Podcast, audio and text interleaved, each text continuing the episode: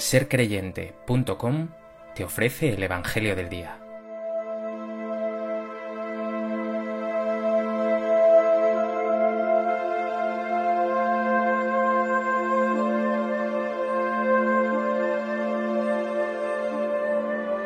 Del Evangelio de Lucas.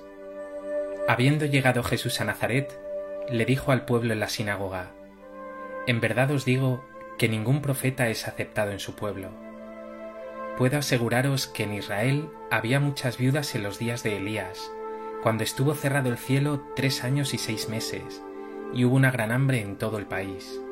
Sin embargo, a ninguna de ellas fue enviado Elías, sino a una viuda de Sarepta, en el territorio de Sidón. Y muchos leprosos había en Israel en tiempos del profeta Eliseo. Sin embargo, ninguno de ellos fue curado, sino Naamán el sirio. Al oír esto, todos en la sinagoga se pusieron furiosos, y levantándose lo echaron fuera del pueblo, y lo llevaron hasta un precipicio del monte sobre el que estaba edificado su pueblo, con intención de despeñarlo. Pero Jesús se abrió paso entre ellos y seguía su camino.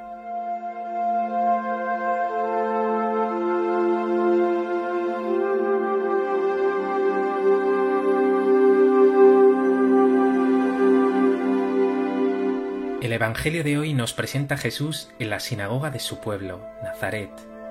Ningún profeta es aceptado en su pueblo, dirá. Son sus paisanos ahora los que tras confesar Jesús que la escritura se cumple en él y que su buen Padre Dios lo es de todos los pueblos y de todos los hombres, querrán incluso despeñarlo.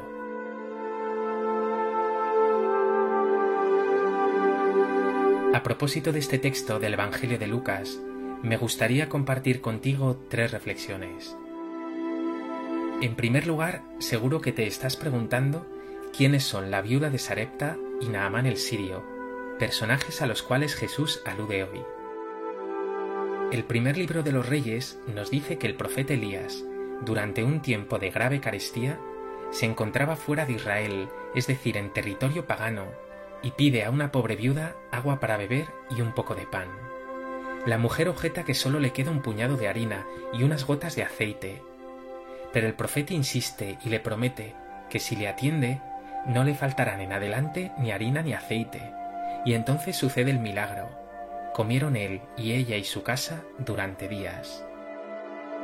Respecto a Naamán, nos dice el segundo libro de los reyes que era general del ejército del rey de Siria.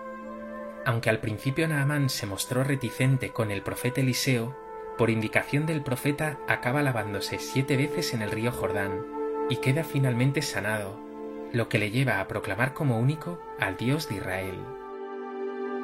Con estos dos ejemplos está diciendo Jesús en la sinagoga de su pueblo Nazaret que ser pagano no es obstáculo para alcanzar el favor de Dios.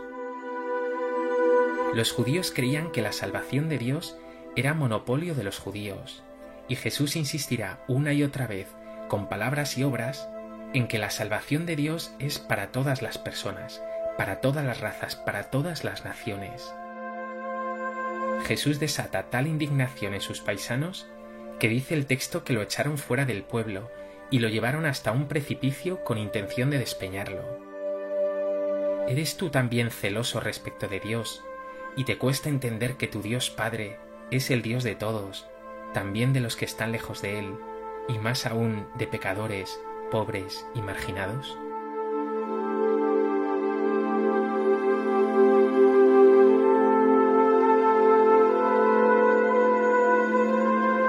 En segundo lugar, este texto está precedido por un hecho. Jesús, en esa sinagoga de Nazaret, lee el pasaje del rollo del profeta Isaías que dice, El Espíritu del Señor está sobre mí, porque Él me ha ungido me ha enviado a evangelizar a los pobres, a proclamar a los cautivos la libertad y a los ciegos la vista, a poner en libertad a los oprimidos, a proclamar el año de gracia del Señor. Y a continuación exclama Jesús, Hoy se ha cumplido esta escritura que acabáis de oír.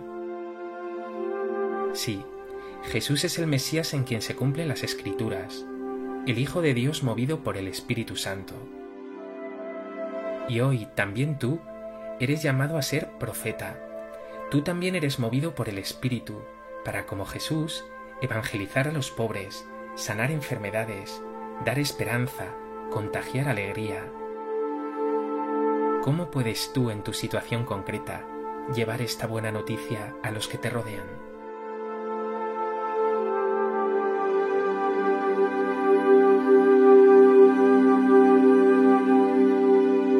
En tercer lugar, la frase más llamativa del texto de hoy es esta que dice Jesús.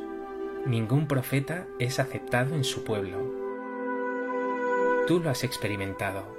Es difícil ser profeta, anunciar el Evangelio, anunciar buenas noticias y denunciar injusticias.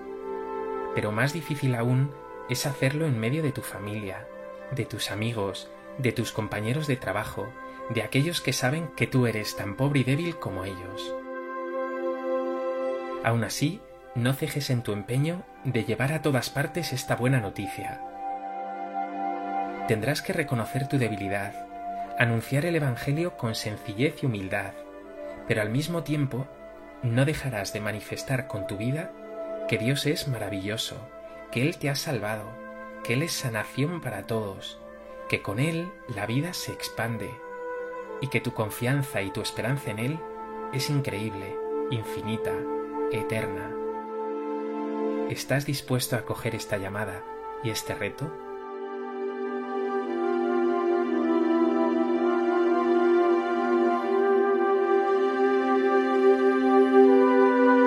Pues que el Evangelio de hoy te lleve, como a Jesús, a ser testigo de buenas noticias, a dejarte mover por este espíritu de amor y de esperanza, y todo ello allá donde te encuentres, con humildad, pero también con la fortaleza que te da el Señor.